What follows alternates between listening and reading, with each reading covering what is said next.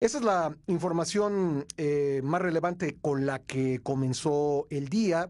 Y otra de las informaciones importantes de las últimas horas es, desde luego, la marcha y meeting que encabezó ayer el presidente Andrés Manuel López Obrador.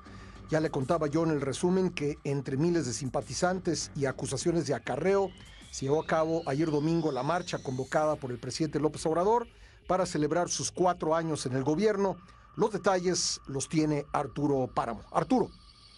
Eh, Pascal, así es. Ayer, eh, pues, eh, toda la jornada eh, se desarrolló a lo largo de la zona del Paso de la Reforma y el centro histórico de la Ciudad de México, con miles y miles de personas que acudieron al llamado del presidente López Obrador para realizar esta, esta especie de fiesta, de desfile, carnaval, que no una manifestación como tal, porque no había una causa que defender, más bien era simplemente celebrar cuatro años de la toma de posesión del presidente López Obrador como presidente de la República.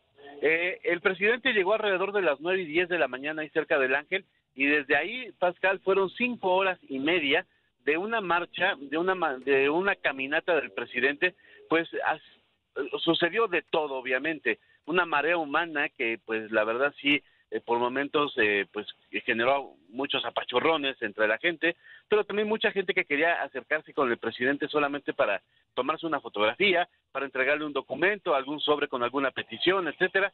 Y pues el equipo de seguridad del presidente López Obrador luchaba a brazo partido para que la gente se aproximara con tranquilidad, con seguridad, pero pues eso fue imposible. La verdad es que sí, por momentos se desbordó un poco la, pues, pues la gente, la masa, la marea humana que estaba rodeando al presidente de la República.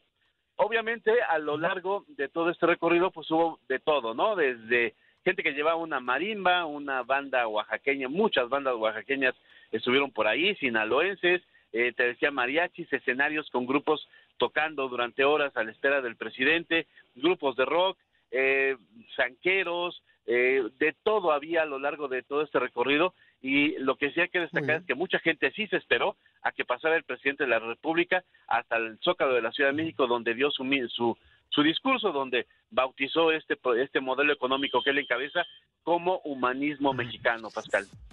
Muy bien, muy bien. Eh, pues muchas gracias por la crónica, Arturo, y seguiremos hablando del tema en el programa del día de hoy. Un abrazo. Seguimos pendientes, hasta luego.